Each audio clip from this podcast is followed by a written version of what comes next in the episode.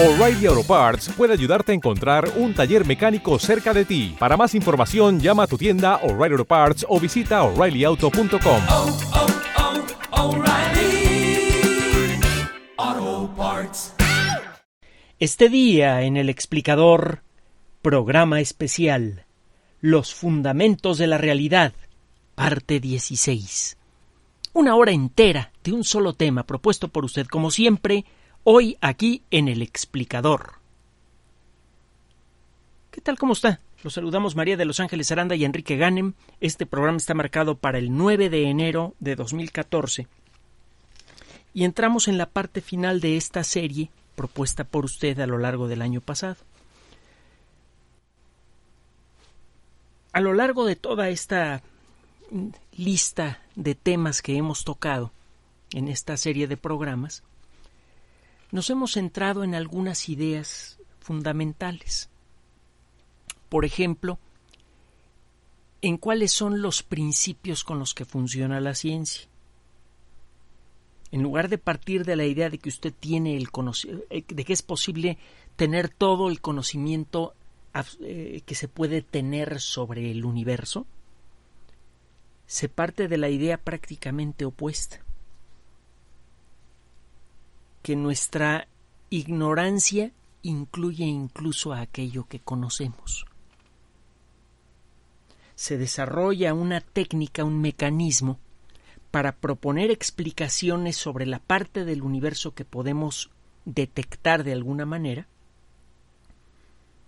y para que estas predicciones, para, para, que estos modelos, estas explicaciones, hagan predicciones que se puedan verificar si la idea que usted ha propuesto para explicar algún fenómeno natural, la lluvia, la vida, las estrellas, tiene algún mérito, entonces podrá cumplir con las expectativas que se tienen de ella. Si usted dice que la gravedad es una fuerza que actúa acelerando a los objetos, haciendo que se muevan a una velocidad cada vez mayor, para verificar esta idea necesita usted hacer un experimento encontrar la manera de medir la forma en la que cae un objeto atraído por la gravedad y si ve que un objeto va cambiando su velocidad de movimiento por la acción de la gravedad, usted empieza a ver confirmada su teoría. Este mecanismo permite un reconocimiento público objetivo de las bondades o errores de una idea. Usted propone la idea, la estructura bien, la idea debe hacer predicciones que luego se puedan verificar y todo mundo puede verificarlas. De esta manera logramos irle comiendo un poco a nuestra ignorancia colectiva. Partimos de una ignorancia absoluta sobre la naturaleza del universo y vamos construyendo una perspectiva siempre incompleta pero cada vez más enfocada sobre la realidad en la que vivimos poco a poco aquellas teorías que funcionan, aquellas teorías que proponen ideas específicas que luego se ven verificadas por observaciones y experimentos, después de ser verificadas muchas veces sirven de punto de partida para explicaciones más detalladas. Vimos el caso de la gravedad. Comenzó siendo una fuerza misteriosa, que quién sabe qué demonios es, pero que funciona de acuerdo a un cierto principio matemático establecido por Newton se verifica que la fuerza, sea cual sea su naturaleza, realmente funciona como dice Newton, y funciona igual aquí en la Tierra y en el espacio, y eso abre el camino para entender muchos aspectos del universo, cómo se mueven los objetos alrededor del sistema solar, por qué las mareas. Todavía sin entender la naturaleza de la gravedad, ya entendemos más de la naturaleza del universo.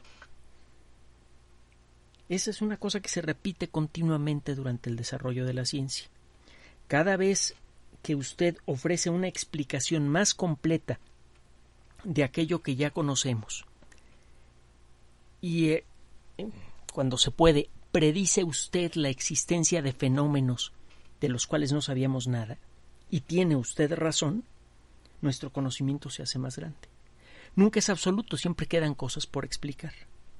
y siempre queda la posibilidad de hacerle correcciones a nuestro entendimiento del mundo. Esta perspectiva naturalmente choca con la de las personas que creen en absolutos, que creen que hay un modelo a seguir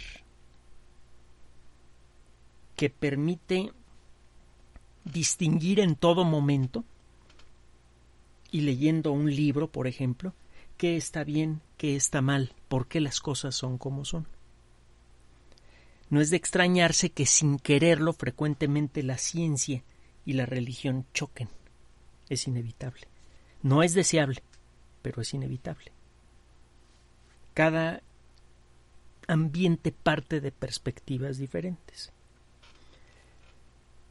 A lo largo de este programa también hemos insistido mucho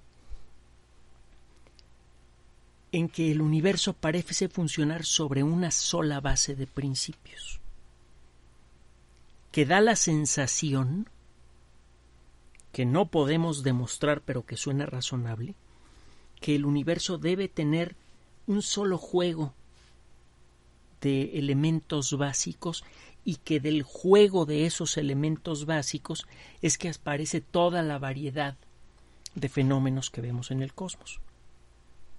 Tenemos muchos ejemplos parciales de esto, por ejemplo, cómo a partir de la mecánica cuántica viene una explicación de cómo funcionan los átomos y de allí viene una explicación de la inmensa variedad de las texturas, eh, propiedades físicas y químicas de todas las sustancias del universo podemos empezar a entender por qué existen sólidos, líquidos, gases, por qué cada material tiene colores y texturas diferentes, durezas diferentes, todo a partir de la mecánica cuántica.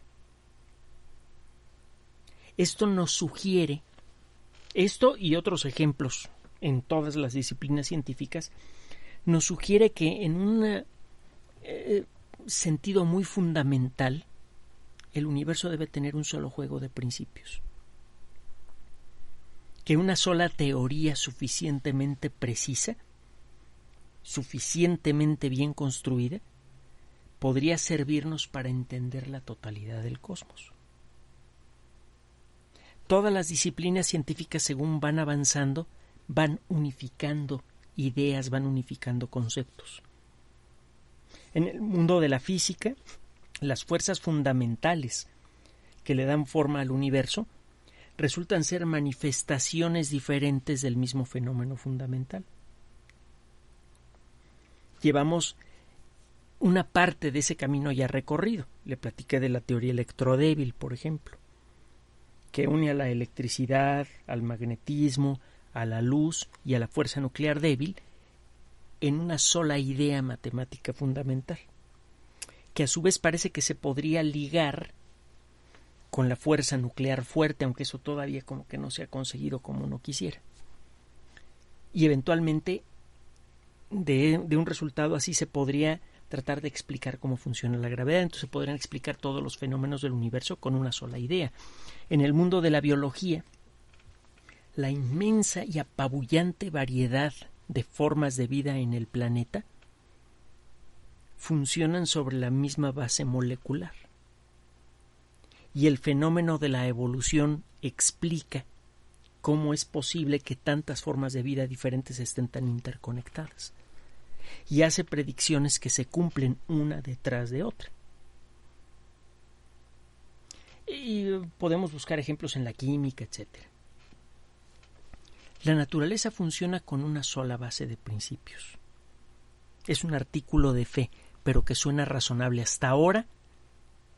El trabajo de la ciencia se ha fundamentado de alguna manera en esta idea y ha salido siempre adelante pensando en esta idea de que el universo es coherente y que esa coherencia exige un solo juego de principios que lo explique todo, es que hemos construido nada más en el siglo XX una tecnología verdaderamente espectacular y un conocimiento sorprendentemente profundo de la naturaleza del universo en el que vivimos. Resulta paradójico, y ya se lo había comentado antes, pero la mejor manera de obtener un conocimiento realmente profundo y sustancial del universo consiste en renunciar a la idea del conocimiento absoluto. Solamente cuando se da usted espacio para dudar de sus percepciones, de sus juicios, de sus ideas, es que es posible encontrar el camino que le permita a usted avanzar en el entendimiento del mundo. Y de ahí podemos sacar un montón de lecciones para la forma en la que deberíamos comportarnos como personas y como sociedad. Cuando creemos demasiado en absolutos, es cuando generalmente suceden los desastres sociales. Y ejemplos hay legión, nada más en el siglo XX. Acuérdese cómo las filosofías sociopolíticas inamovibles crearon y siguen creando desastres que cuestan vidas, que le cuestan la felicidad a millones de personas, la posibilidad de llevar una vida más decente. En esta última etapa de nuestro viaje, hacemos primero un vistazo muy breve a en dónde estamos pisando en el mundo de la física para pegar un brinco al más allá, en el sentido quizá más literal de la palabra, del término. En varias ocasiones hemos platicado de las teorías de frontera como la teoría de las supercuerdas y el universo holográfico. En este programa y en el siguiente, para concluir esta serie, vamos a ver cómo están entrelazadas, de una manera desde luego muy esquemática, algunas de las ideas, probablemente las ideas más profundas y extrañas que se hayan tenido hasta ahora sobre la naturaleza del universo. Vamos a platicar con un, una perspectiva diferente de algunas ideas que ya hemos tocado aquí antes, como la teoría de las supercuerdas, y vamos a presentar otras ideas que nunca habíamos mencionado antes. Agárrese bien de la silla porque si le han parecido extrañas las cosas que hemos hablado en otras ocasiones, lo que viene más adelante es todavía más raro, más extraño y más sugestivo. ¿En dónde está parada la física en este momento? Bueno, existen dos juegos complementarios de ideas expresadas con matemáticas muy precisas que explican cosas muy precisas sobre el universo. Cada una de estas dos vertientes, cada una de estas dos variedades del mundo de la física, de estas dos uh, escuelas en el mundo de la física, pueden explicar con exquisita precisión los fenómenos que estudian. Una es desde luego la mecánica cuántica y otra es la teoría general de la relatividad. Con la teoría general de la relatividad usted puede entender la naturaleza de la gravedad, desde luego y también puede entender muchos aspectos relacionados con el espacio y el tiempo. Con la mecánica cuántica usted puede explicar con exquisito detalle cómo es que funciona la materia a un nivel eh, fundamental, al nivel de las de los pedacitos más chiquitos y fundamentales de materia que pueden existir o cuando menos que sepamos nosotros que existen aguas. Cada una de estas disciplinas es increíblemente exitosa. La teoría de la relatividad, que es un conjunto específico de fórmulas basadas en conceptos también muy específicos, ha sido sometido a una lista larguísima de pruebas, de todas las pruebas que se puede usted imaginar, para ver si el espacio y el tiempo realmente se distorsionan, como dice Einstein, alrededor de cualquier concentración de energía. Se han hecho pruebas aquí en la Tierra, haciendo, eh, sincronizando dos relojes atómicos, de esos que pierden o ganan un segundo cada montones de años. Ahorita el más preciso gana un segundo, gana o pierde un segundo cada 100 millones de años. Sincroniza usted dos relojes atómicos y uno lo pone usted a volar a gran altura sobre el suelo y el otro se queda a nivel del mar. Hace usted unos cálculos basados en la teoría general de la relatividad que predicen que el reloj que se queda en la playa va a andar más lento que el reloj que se encuentra a gran altura, porque el que se encuentra a gran altura se topa con un campo gravitacional menos intenso que aquel que está más cerca del centro de la Tierra. Hace usted los cálculos de cuál va a ser exactamente la diferencia en millonésimas de segundo entre ambos relojes, hace el experimento, junta los relojes y la cosa sale exactamente como lo predice la teoría general de la relatividad. Luego hace usted experimentos para ver cómo se propagan las ondas de radio de una sonda espacial que está ya saliendo del sistema solar y cuyas señales van a pasar cerca del Sol, que tiene un campo gravitatorio muy intenso. Eso debería producir cierto tipo de distorsiones en esta señal de radio si es que la teoría general de la relatividad es correcta. Hace el experimento y pasa y se han hecho un montón de otras, bueno, esta es más bien una observación, no un experimento, pero se han hecho observaciones y experimentos de todo tipo y la teoría general de la relatividad funciona al dedillo.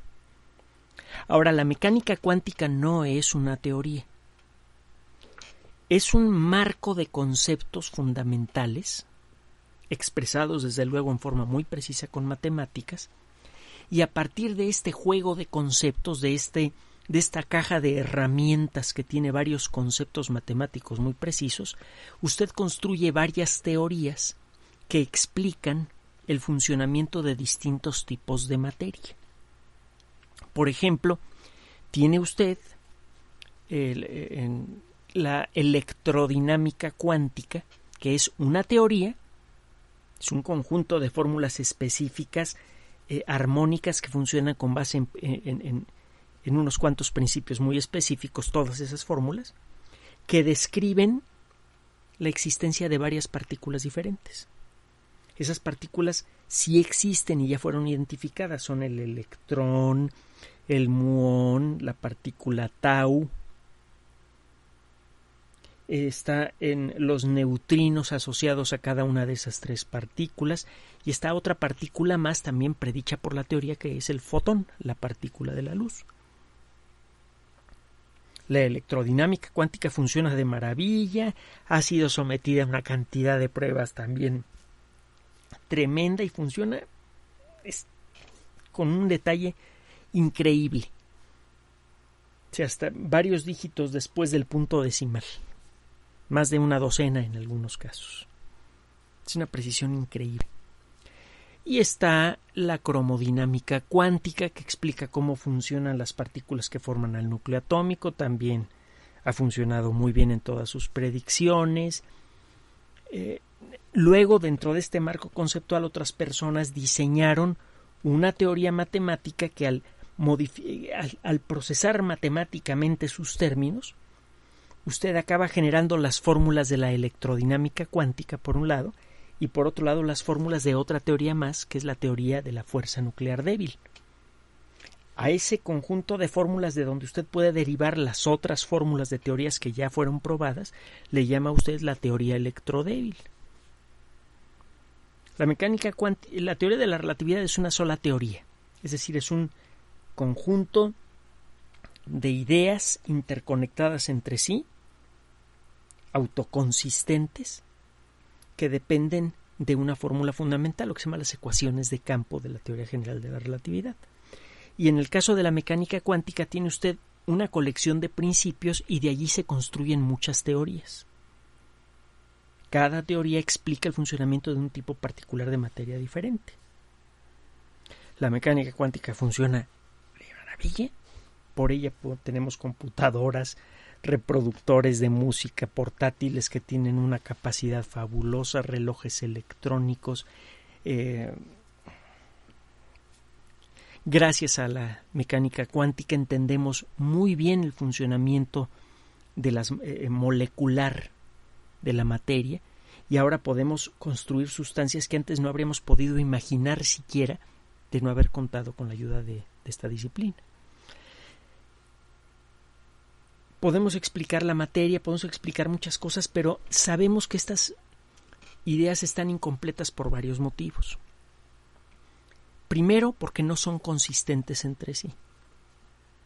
Para la mecánica cuántica, a la hora de hacer modelos matemáticos para describir el funcionamiento del electrón, asumen, entre otras cosas, que todas las cantidades físicas fundamentales del universo son cuantizables.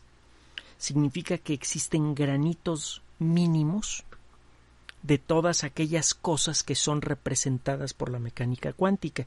Y la mecánica cuántica habla de materia, energía, espacio y tiempo. Para la mecánica cuántica existen granitos indivisibles de materia, de energía, de espacio y de tiempo. La mecánica cuántica arrancó diciendo que la energía tenía que venir en paquetitos, que solamente se podía emitir y absorber en paquetitos, y en un intervalo de tiempo relativamente pequeño, para el orgullo y horror de Einstein, que fue el, el cofundador de la mecánica cuántica, resulta que materia, energía, espacio y tiempo deben estar cuantizados, deben existir granitos de materia, energía, espacio y tiempo si es que la mecánica cuántica va a funcionar bien. Por otro lado, la teoría general de la relatividad asume que el espacio y el tiempo son perfectamente continuos, que en principio usted podría tomar una rebanadita increíblemente pequeña de espacio, con la imaginación hacerla más grande y rebanarla en pedazos más pequeños, y que ese proceso seguiría para siempre, que no tendría límite. La mecánica cuántica y la teoría de la relatividad asumen cosas diametralmente opuestas sobre la naturaleza de la materia, la energía, el espacio y el tiempo. Y estas diferencias se notan cuando trata usted de construir una teoría matemática de donde pueda derivar por un lado las fórmulas de la relatividad y por otro lado las fórmulas de la mecánica cuántica. Cuando trata usted de construir una teoría matemática, o cuando menos eso pasó durante el siglo XX, este, trata usted de crear una teoría matemática que explique todo lo de, la, relatividad y todo lo de la mecánica cuántica. Y sí, la construye, pero a la hora de hacer predicciones con esa teoría para ver si cumplen o no, la teoría le dice, ¿sabes que La masa del electrón debe ser infinita. No es infinita, es chiquitita. Si la masa de un solo electrón de todo el universo fuera infinita, el universo entero desaparecería porque ese electrón tendría un campo gravitatorio infinito, destruiría todo en todo el cosmos. El cosmos existe, por lo tanto no existen electrones con masa infinita, por lo tanto la teoría no sirve. Y esa es una de las muchas predicciones obviamente falsas que hacen esas teorías, o que hicieron las, las primeras teorías que se intentaron para unificar a la mecánica cuántica con la relatividad. Eso por un lado. Si tenemos mecánica cuántica y relatividad, cada una explica un montón de cosas diferentes, distintos aspectos del universo, cada una lo hace muy bien, pero no se pueden hablar entre ellas. Y hay otro detalle más. Todas hablan de materia, energía, espacio y tiempo. ¿Y qué son esas cosas? ¿Son los elementos más fundamentales del universo? La materia, la energía, el espacio y el tiempo son el punto de partida de todo? ¿O el espacio existe por alguna causa? El espacio es el efecto de alguna causa aún más fundamental. El tiempo. Parece que sí. Mire. Vamos a seguir por el camino que hemos seguido hasta ahora en toda esta serie. No sabemos cuál es la esencia del espacio, la esencia del tiempo. No las buscamos, no buscamos las definiciones. Renunciamos a cualquier explicación inamovible sobre el espacio, el tiempo, materia y energía no sabemos realmente qué son. Y el ponernos a filosofar sobre la naturaleza del espacio y del tiempo sin ninguna base sólida es completamente inútil. ¿Qué debemos hacer si queremos avanzar en el conocimiento? Vamos a definir lo que sí tenemos. Vamos a partir de lo que sí conocemos. Y vamos a tratar de ver en los distintos aspectos que conocemos del universo, a ver si encontramos conexiones inesperadas entre las cosas. La fuerza de gravedad realmente nadie la asociaba con la materia, hasta que Newton hizo la conexión. La luz nadie la asociaba con los átomos. La idea de los átomos flotaba en, en, el mundo intelectual desde antes del nacimiento de Cristo. Y la luz pues, la conoce la humanidad desde, desde que existe la humanidad. No fue sino hasta el siglo XX, finales del siglo XIX, principios del XX, que, se, que nos empezamos a dar cuenta que la luz intangible, brillante, depende de la materia tangible y opaca. Depende al punto de que es una manifestación de ella.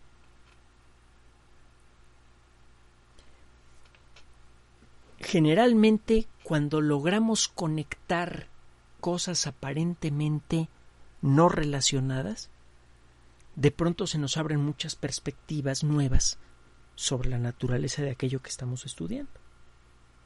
De pronto las cosas disparatadas que no que no se relacionan entre sí pueden llegar a tener sentido.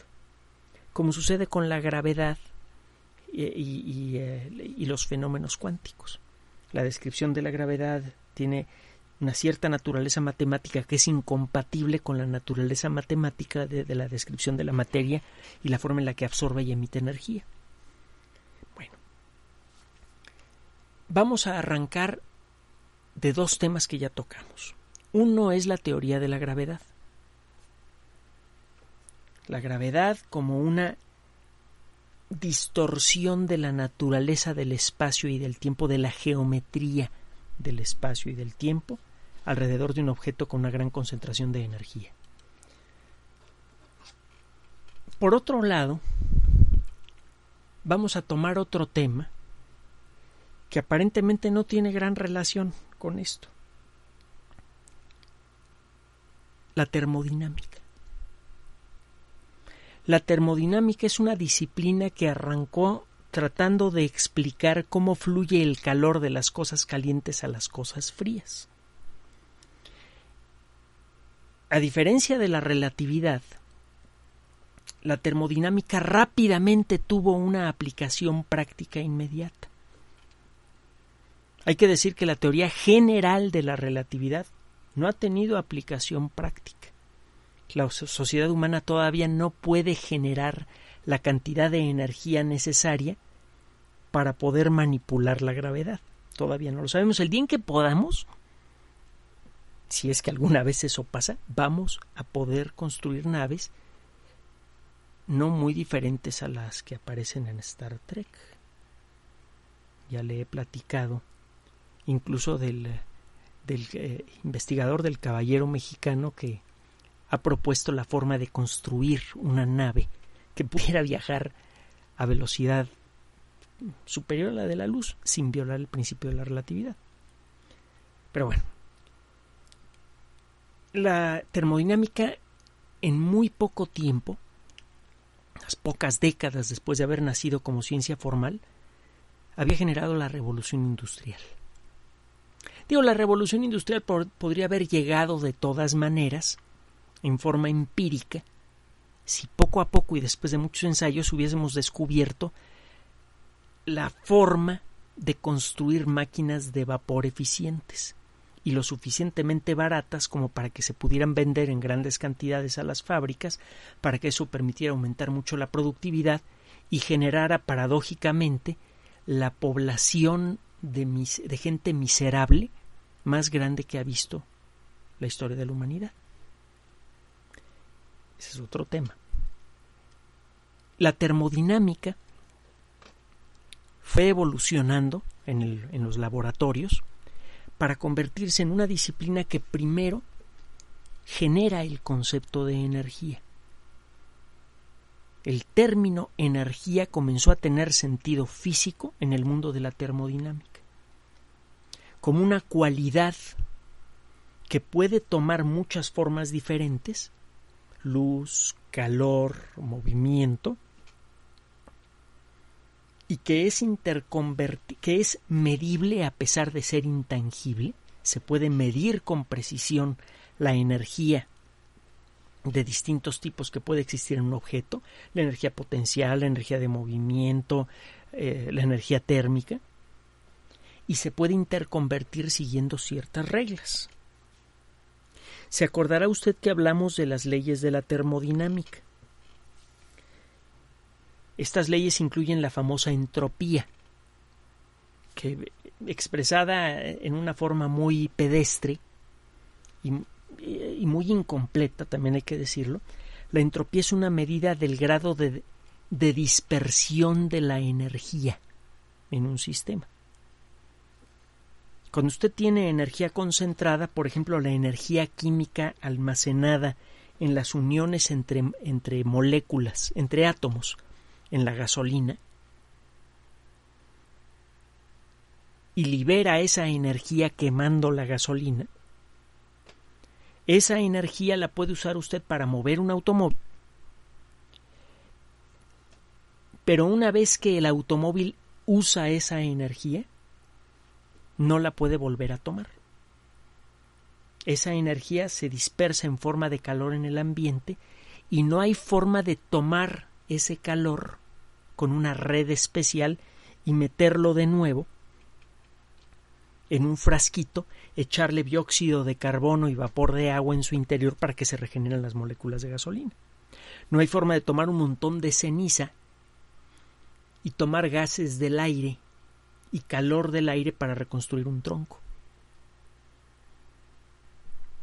La entropía es lo que hace que muchos fenómenos grandes, visibles a simple vista, sean irreversibles prácticamente todo lo que sucede a nivel atómico o molecular, sobre todo a nivel atómico o subatómico, a nivel de partículas subatómicas, es reversible.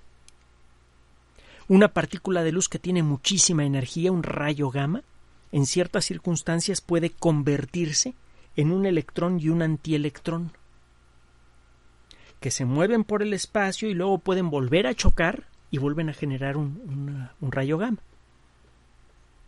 Muchos fenómenos a nivel ultramicroscópico son reversibles, a nivel visible no son reversibles. Un huevo se rompe y no hay forma de volver a reconstruirlo, cuando menos no forma práctica. La entropía es un concepto que esconde detrás una fuerte base matemática que describe la forma en la que la energía de un sistema se dispersa. la termodinámica es una disciplina fuertemente asociada con la mecánica cuántica. Recuerde usted que de la termodinámica nace el concepto del cuerpo negro. Es un objeto que está en equilibrio térmico con su ambiente. Significa que calor que entra este objeto, calor que sale. Ese objeto no tiene más energía térmica que su ambiente alrededor está recibiendo energía del ambiente y la está emitiendo de nuevo. Si quieres saber cuánta energía está emitiendo un objeto de estas características, todo lo que tiene que conocer es la temperatura. No importa de qué esté hecho este material, si realmente está en equilibrio térmico con su ambiente, al estar a, por inventar algo, a 20 grados centígrados, va a emitir una cierta un cierto porcentaje de su energía lo va a emitir en forma de microondas, en forma de ondas de radio, etcétera, etcétera. Usted puede hacer una gráfica de lo que teóricamente debería, de los distintos tipos de luz visible o invisible que emite un objeto en estas circunstancias, luego hace el experimento y ve que efectivamente eso pasa. Y acuérdese que esa teoría al principio predecía que cualquier objeto que estuviera arriba de una temperatura de, de 0 eh, grados Kelvin, del cero absoluto, debería emitir pequeñísimas cantidades de, de partículas de muy alta energía. Le llamaban esto la catástrofe ultravioleta, ¿se acuerda? Para corregir el problema de la catástrofe ultravioleta y otros problemillas que había con la física es que nace la, la mecánica cuántica. Planck inventa una explicación Y Einstein demuestra que la explicación de Planck es correcta y se lleva el premio Nobel por eso. La termodinámica entonces es una disciplina que tiene un fundamento cuántico. ¿Qué tiene que ver la termodinámica con la gravedad? Hombre, pues nada, ¿qué, no acaba de decir usted, señor Ganem, que la mecánica cuántica y la relatividad no se, no, no se hablan? Sí, pero son, miren, la mecánica cuántica y la, y la relatividad son hermanitas. Tienen los mismos padres. Y ya ve que los pleitos de familia a veces son bien gachos. a veces no se hablan por mucho tiempo los familiares cuando están. Y eso le ha pasado a la mecánica cuántica con la relatividad. La mecánica cuántica nace en 1900 en su primera forma la teoría general de la relatividad en 1914 y adquiere su fuerza en 1919 con la prueba que hizo Eddington. Ya vio la película, por cierto. No es que sea una gran joya de la cinematografía, pero es una buena película. Este pleito de familia empezó a diluirse en 1974 gracias al trabajo de Stephen Hawking. Stephen Hawking es considerado como una de las mentes más brillantes en la historia de la física y probablemente el físico más brillante que hay con vida ahora, aunque por ahí hay otros que dicen que podría ser Kip Thorne, hay físicos muy brillantes, pero Stephen Hawking se le tiene en un lugar muy especial en el mundo de la física por algo ocurrido en 1974. Bueno, a partir de allí, de allí para acá ha hecho un montón de trabajos muy valiosos. En ese año 1974, por primera vez y después de muchos esfuerzos, Hawking logró mostrar que existe una relación inesperada entre la gravedad y la entropía. Y para eso recurrió a unos objetos que nadie ha visto y que si alguna vez alguien llega a verlos, no va a poder reportar su existencia, porque se lo va a llevar la tristeza. Se trata de los pozos negros. Si usted quiere, y lo hemos dicho en muchas otras ocasiones, quiere saber en dónde falla una teoría física, si, quiere, si ha hecho usted una explicación de algún fenómeno natural y quiere ver cuál es el límite de la calidad de su explicación, tiene usted que llevar esta explicación al límite. ¿Qué pasa con la teoría de la gravedad? Si quiere ver si esta teoría es muy, muy buena, tiene que buscar un ambiente en donde la gravedad sea especialmente intensa y tiene que ver por un lado, si puede hacer algún experimento o alguna observación, si un objeto que tiene mucha, mucha, muchísima gravedad se comporta como la teoría dice que se debería comportar. Esto no lo podemos hacer con facilidad porque para nuestra fortuna no hay ningún pozo negro que esté real, relativamente cerca del sistema solar, porque los fenómenos violentos que hay alrededor de un pozo negro que pueden incluir la emisión de una cantidad bestial de rayos X podrían resultar un poquito malos para nosotros. Otra cosa que puede usted hacer es ponerse a echar matemáticas para calcular cómo se comportaría un pozo negro en tales o cuales circunstancias y ver si en algún momento las matemáticas le dicen alguna cosa que le choque a usted, que de alguna manera al tratar de describir el comportamiento de un pozo negro con las matemáticas de la relatividad de pronto encuentra usted una inconsistencia. Entonces usted podría decir, ¿saben qué?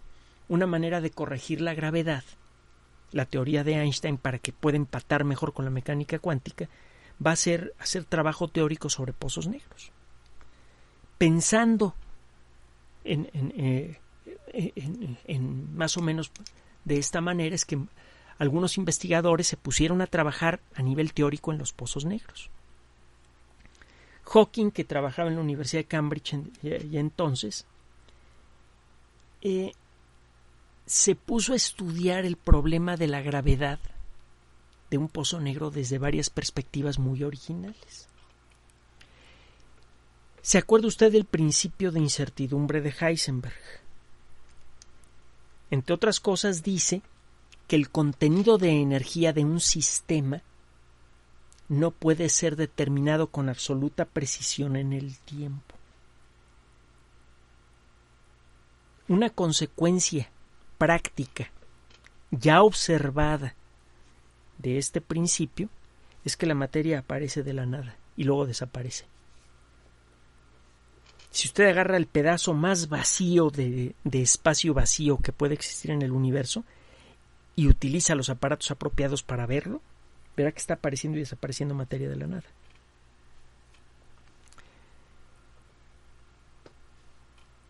Este fenómeno debería ser alterado por la existencia de un campo gravitatorio muy intenso, razonó Hawking. Si yo tengo un campo gravitatorio muy intenso, ¿qué pasa con la materia que está apareciendo de la nada en la orillita del pozo negro? La materia, cuando aparece materia de la nada, siempre aparecen parejas. Aparece, por ejemplo, un electrón y un antielectrón. Y al cabo de un tiempo muy pequeño se vuelven a juntar y desaparecen. Uno aniquila al otro. Pero ¿qué pasa si eso sucede en la mera, mera superficie de un pozo negro? Aparece un electrón que va para la izquierda y un antielectrón que va para la derecha. Si el antielectrón está saliendo en dirección hacia el pozo negro, va a ser chupado por el pozo negro. Y el otro se va a quedar libre y va a poder salir. Entonces, ¿qué veríamos al observar un pozo negro de cerca? Veríamos que del pozo negro está saliendo materia. ¿Por qué? Porque la materia que se habría aniquilado con su contraparte cerca de la orilla del pozo negro, de pronto se quedó sin esa contraparte porque se la chupó el pozo negro. Ahora, recuerde que las explicaciones que sirven de algo en el mundo de la ciencia son aquellas que son muy precisas y la forma más precisa de expresar una idea es por medio de matemáticas. Y si está usted trabajando en la frontera de la física, las fórmulas que escribe en esa frontera tienen que ser cuando menos consistentes con aquello que ya sabe usted y que ya ha sido verificado. El trabajo matemático que tuvo que hacer Hawking para esto fue eh, bastante considerable, tanto por la originalidad de la idea como por el hecho de que tenía que armonizar eso con principios ya conocidos de la física. Por ejemplo, uno de estos principios es precisamente el principio de uh, eh, la entropía.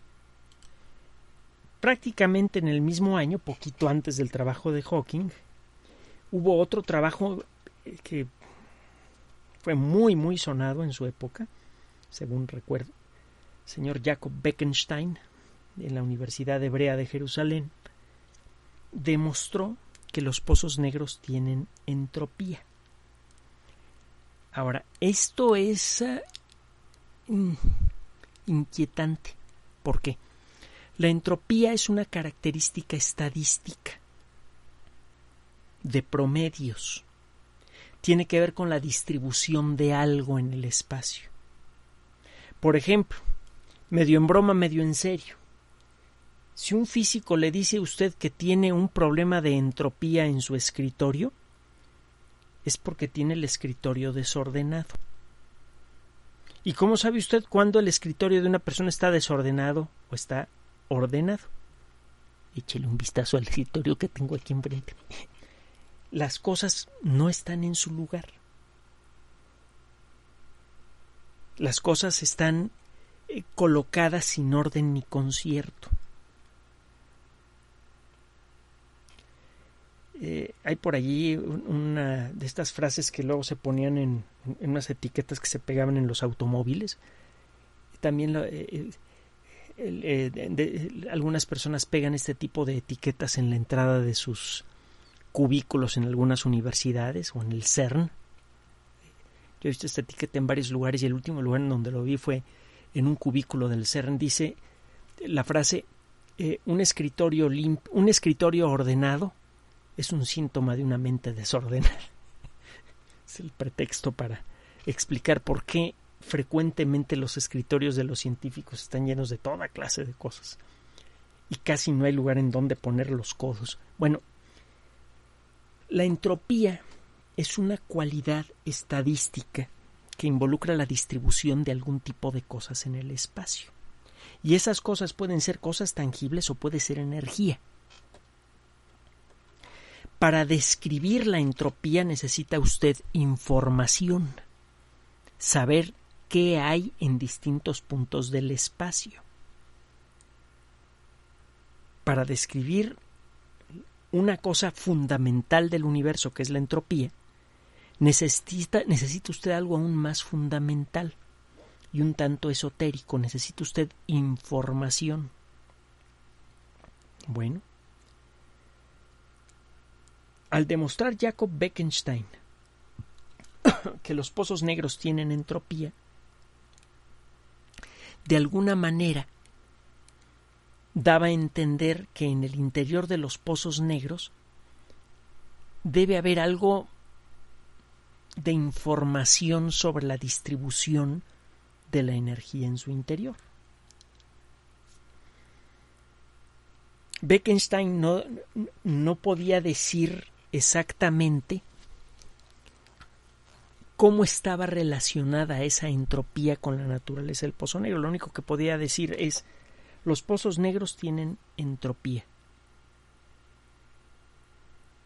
Esto fue una gran sorpresa porque se supone que los pozos negros no guardan información de las cosas que se comen.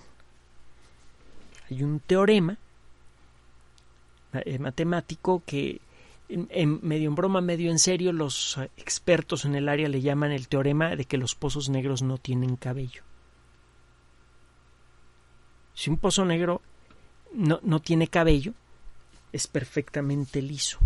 Y no importa en, desde qué ángulo lo vea, siempre se va a ver igual, como la cabeza de algunas personas que trabajan en algunos centros de investigación, que además como tienen orejas chiquitas parecen pelotas de billar. Bueno. Lo único que hay en un pozo, la única información posible de un pozo negro es la masa, la carga y el momento angular. Es decir, la masa, la carga eléctrica y la velocidad de rotación. Es lo único que se puede decir de un pozo negro de acuerdo con este principio. Pero Bekenstein dice, digo, ya, eh, sí, sí, Bekenstein dice, no, no, no, también se puede decir que tiene entropía. Y es aquí en donde entró el trabajo de Hawking. Hawking dijo, sí, la entropía es una medida de la distribución y la cantidad de energía dentro de un pozo negro. El material que forma el pozo negro cayó al pozo negro durante el momento de su formación. Hay una característica muy peculiar en el espacio alrededor de los pozos negros. El pozo negro en sí mismo, el material del pozo negro, probablemente todavía no lo sabemos, forma un punto sin dimensiones en el centro del pozo negro. Si el pozo negro tiene una masa de 10 millones de veces la masa del Sol, esos 10 millones de soles están metidos en un punto geométrico sin dimensiones en el centro del pozo negro. Se llama singularidad a esa cosa. Alrededor de ese puntito sin dimensiones, hay un volumen de espacio con un campo gravitatorio brutal. El concepto de la velocidad de escape le debe resultar a usted familiar, probablemente. Es la velocidad con la que tiene usted que lanzar un objeto hacia arriba para que no vuelva a caer a la Tierra, por ejemplo. Si está usted a nivel del mar, tiene que lanzar un objeto a más o menos poquito más de 11 kilómetros por segundo para que no vuelva a caer a la Tierra si yo quisiera lanzar un objeto al espacio, no desde el nivel del mar, sino desde la punta del Everest, la, velocidad sería un poquito menor. ¿Por qué? Porque el campo gravitatorio terrestre es menos intenso en la punta del Everest porque estoy más lejos del núcleo de la Tierra. Recuerde que la fuerza de gravedad es proporcional a la distancia. El hecho de que la teoría de Newton sea incompleta no significa que sea incorrecta si la descripción de cómo cambia la intensidad de un campo gravitatorio entre dos objetos es correcta. Bueno, esa descripción matemática me dice que si me alejo del centro de la Tierra voy a sentir un campo de gravedad menor y por lo tanto necesito lanzar un objeto hacia arriba a menor velocidad para que éste salga de la Tierra. ¿Y esto qué demonios tiene que ver con los pozos negros con cabello o sin cabello? Ahí le va. Resulta que alrededor de los pozos negros hay una zona que normalmente es esférica. En otra ocasión vamos a hablar de los pozos negros, hay un montón de historias alrededor de esto a esta cosa se le, llama, el horizonte de los eventos. Fue lo que descubrió Karl Schwarzschild, aquel Karl Schwarzschild del que hablamos hace algunos programas. Estas, el horizonte de los eventos es el lugar en donde la velocidad de escape del pozo negro es igual a la de la luz. Si estuviera usted con la imaginación parado en la superficie del del horizonte de los eventos que no existe. El pozo negro no es una esfera en la que usted se puede parar, es nada más una zona del espacio en donde se dan ciertas condiciones. Pero bueno, si usted estuviera flotando justo en la orilla del horizonte de los eventos, tendría que lanzar un objeto a la velocidad de la luz para que éste no volviera a ser jalado por la gravedad del pozo negro. Recuerde usted que un campo gravitatorio involucra la distorsión del espacio y del tiempo. Según se acerca usted a un pozo negro, el tiempo para usted pasa un ritmo muy diferente que afuera del universo. Si yo dejara caer un reloj hacia un pozo negro, yo vería que el segundero va a andar cada vez más lentamente, y más lentamente, y más lentamente, y más lentamente. Cuando un objeto llega al horizonte de los eventos, parece detenerse el tiempo se ha distorsionado tanto por la espantosa gravedad del pozo negro que desde mi perspectiva afuera de ese campo gravitatorio, lejos del pozo negro, mi relojito tardaría un tiempo infinito en cruzar el horizonte de los eventos. Yo nunca podría ver que un objeto realmente cae a un pozo negro yo podría ver que llega al horizonte de los eventos y se detiene. Es más, no llegaría a ver eso. Porque antes de que llegue al horizonte de los eventos, el progreso se haría tan lento que a lo mejor para que un objeto avance un milímetro yo tendré que esperarme mil millones de años. Según un objeto se va acercando al horizonte de los eventos, la diferencia entre los segundos de ese objeto y mis segundos crece rápidamente. ¿Esto qué tiene que ver con Hawking? Bueno, cuando un objeto cae hacia un pozo negro, un objeto que está hecho de átomos que están colocados en un cierto orden, un objeto que tiene una estructura ordenada, que tiene información, parece quedarse pegado en la superficie de un pozo negro. Cualquier pozo negro que haya en el universo en la actualidad lo podríamos visualizar casi casi como si estuviera hecho de un papel matamoscas. Todas las cosas que han caído en ese pozo negro están pegadas en su superficie. No han tenido tiempo de cruzarlo desde nuestra perspectiva. De alguna manera, todos los objetos que caen en un pozo negro tienen su propia entropía. Usted tiene entropía, este teléfono celular tiene entropía, este fósil tiene una cierta cantidad de entropía, una cierta cantidad de energía desordenada, una cierta cantidad de calor. Bueno, los objetos que son chupados por un pozo negro tienen información y tienen entropía. Si el pozo negro mismo tiene entropía, al agregarle yo objetos a un pozo negro, y cada uno de los objetos tiene entropía, la entropía total del pozo negro crecería. Uno de los principios básicos de la ley de la, segunda ley de la termodinámica dice que la entropía siempre crece. Puede decrecer localmente, pero a costa de todo el universo. Usted puede crear estructuras con un grado de orden muy elaborado, como pueden ser los seres vivos, pero a costa de la energía del ambiente. Los seres vivos consumimos energía y generamos calor la cantidad total de entropía de la Tierra es muy alta. ¿Por qué? Porque hay muchas cosas ordenadas en la superficie de la Tierra, hay muchos seres vivos.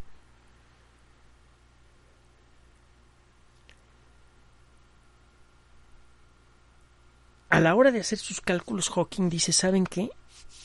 Cuando un pozo negro come algo, cuando se cae algo a un pozo negro, crece su gravedad y crece la entropía también. ¿Qué tanto crece la entropía de un pozo negro? Crece en proporción al aumento de la superficie de su horizonte de los eventos. Cuando un pozo negro come algo, la masa en su interior aumenta, su campo gravitatorio se hace más intenso y por lo tanto el horizonte de los eventos crece más. Hay que alejarse más del pozo negro para encontrar esa zona en la cual la velocidad de escape es igual a la de la luz. Pero dice Hawking, es que eso ocurre también porque la entropía en el pozo negro aumenta. Esto significa que la entropía y la gravedad están relacionadas. ¿Qué? Ahí te va de nuevo. Cuando un pozo negro come algo, se chupa algo de materia a su alrededor, la cantidad total de materia dentro del pozo negro aumenta. De acuerdo con la teoría de la gravedad, eso hace que su campo gravitatorio se, haga más intenso y eso hace crecer al pozo negro. ¿Qué, ¿A qué le decimos nosotros que el pozo negro crezca? Que su horizonte de los eventos se hace más ancho que la zona alrededor del centro del pozo negro en la cual la velocidad de escape es igual a la de la luz se hace más grande. Ok, eso sí lo entiendo. Sí, pero de acuerdo con lo que ha dicho Bekenstein y con mis propios cálculos, dice Hawking, el pozo negro crece en superficie en proporción a la entropía del objeto que se ha comido. Eso significa que el pozo negro no solamente conserva la masa, la carga y el momento angular de las cosas que se come, también conserva su entropía. Si el pozo negro engorda porque aumenta su entropía, y eso a su vez es consecuencia de un aumento de la gravedad, significa que hay una relación totalmente inesperada entre la entropía que es una cualidad cuántica con un aumento en la intensidad del campo gravitatorio que tiene que ver con la teoría de la relatividad. No sé qué significa, dice pues, de otra manera el, el, documento de Hawking de la década de los setentas, pero aquí hay una conexión entre gravedad y mecánica cuántica, esa que vienen buscando desde hace mucho tiempo. Por aquí es por donde podemos empezar a encontrar la forma de armonizar una con la otra. El genio frecuentemente en el mundo de la ciencia no involucra necesariamente aquel que presenta las fórmulas más complicadas o las explicaciones más elaboradas, más eh, técnicamente complejas. los genios realmente poderosos son aquellos que ven conexiones entre cosas que parecen no tener relación entre sí. Por ejemplo, el que agarra fórmulas hechas por otras personas para describir cómo funcionan los imanes y cómo funciona la electricidad, y de pronto se da cuenta que agregándole un cierto término que es perfectamente legal, a una fórmula, de pronto se da cuenta que la electricidad y el magnetismo, que no tienen nada que ver uno con otro, sí tienen que ver. No solo tienen que ver, son como los dedos de una mano. Que usted no los si usted empieza a sacar los, los dedos de, de su mano por la superficie del agua, no parecen estar conectados, pero están conectados abajo del agua.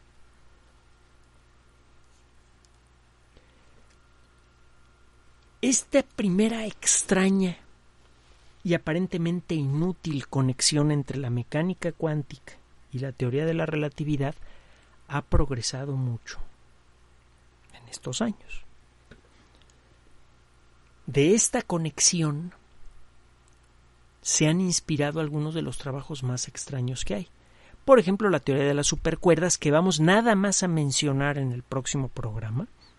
No vamos a abundar mucho en ella pero sí vamos a platicar de algunas personas que han hecho trabajo importante sobre la teoría de las supercuerdas y sobre otras ideas aparentemente diferentes, que no tienen nada que ver, pero que a la mera hora resultaron estar conectadas con la mecánica cuántica, con la relatividad y con la teoría de las supercuerdas.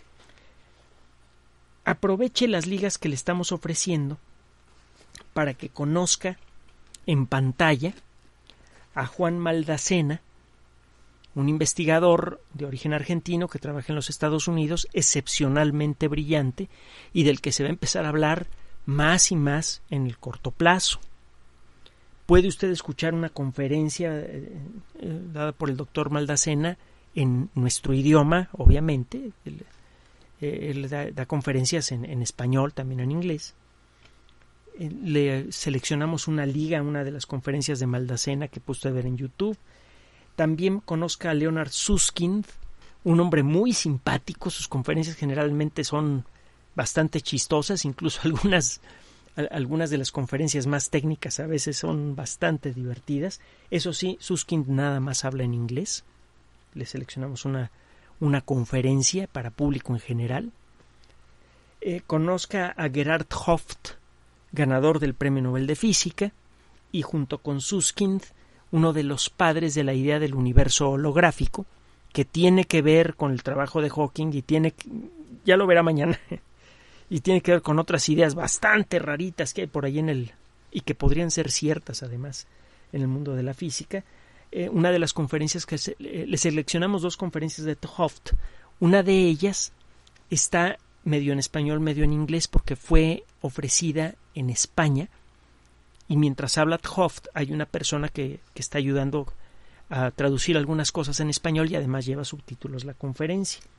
Conozca también a Kip Thorne cuatacho de toda la vida de Hawking, uno de los amigos más cercanos de Hawking, eh, amistoso rival en materia de pozos negros, una de las personas que más sabe de pozos negros y un profesor excepcionalmente querido, es una persona talentosa y además un, hombre bueno en muchos sentidos, Kip Thorne. Habla en inglés nada más, ya verá usted la conferencia. También eh, fue una conferencia que se dio en España en los mismos términos, una conferencia patrocinada por un banco muy importante y que también está con subtítulos en español. Y verá usted también una conferencia sobre el universo holográfico. Eche un vistazo a estos videos, por favor, tómese su tiempo. Digo, no es tarea, ¿eh? Se supone que es diversión. Este, échale un vistazo a esos videos cuando tenga tiempo y mañana vamos a partir de la extraña idea de Hawking que esquematizamos en este programa para salirnos del universo. Lo que le puedo anticipar es lo siguiente.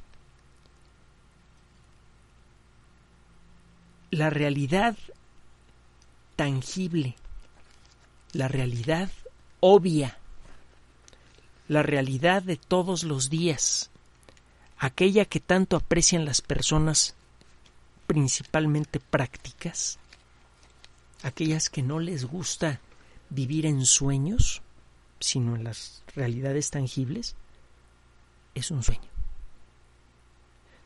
No sabemos qué es la realidad. Sabemos que no es lo que creemos. Quédese con esta idea, acepte nuestras invitaciones a, a ver estos, cuando menos algunos de estos videos, aunque sea un ratito, para que cuando menos para que cale usted la calidad de las personas que están generando estas ideas y para que se dé cuenta que se trata de gente. Qué poderosa es la ciencia que permite que personas comunes y corrientes, no grandes figuras olímpicas, sino gente de todos los días, pueda ver los engranajes que gobiernan el funcionamiento del universo. Ya haremos algunas reflexiones con respecto a qué consecuencias tiene para usted en lo personal, en su sentimiento, en su perspectiva del mundo y en la apreciación de quién es usted el trabajo que hacen estos investigadores. Verá que esto, eh, este conocimiento que se está generando en la frontera de la física, como el que se genera en la frontera de la biología, de la química, etcétera, no solamente nos va a permitir el desarrollo de nueva tecnología, sino que también nos va a permitir entender mejor la naturaleza del cosmos y entendernos a nosotros en el contexto del universo. Probablemente quisiera creer eso, acabará usted apreciando aún más la fantástica posibilidad de ser un ser vivo e inteligente en estas fechas. Estamos viviendo en lo que bien podría ser el siglo más revelador en la historia de la humanidad. Si cree que el siglo XX fue espectacular, espérese a ver el siglo XXI. Para cuando termine este siglo, todas las disciplinas científicas nos van a generar unas sorpresas verdaderamente espectaculares. Y creo yo que si las podemos apreciar y usar con suficiente responsabilidad, van a resultar increíblemente positivas y liberadoras para todos. Gracias por su atención. Recuerden el explicador arroba correo electrónico, Twitter, Enrique-Ganem, Facebook, Enrique Ganem, sitio oficial y G G Enrique Ganem, el explicador. Y como siempre, el explicador somos María de los Ángeles Aranda y Enrique Ganem. Gracias por su apoyo. Gracias por su atención.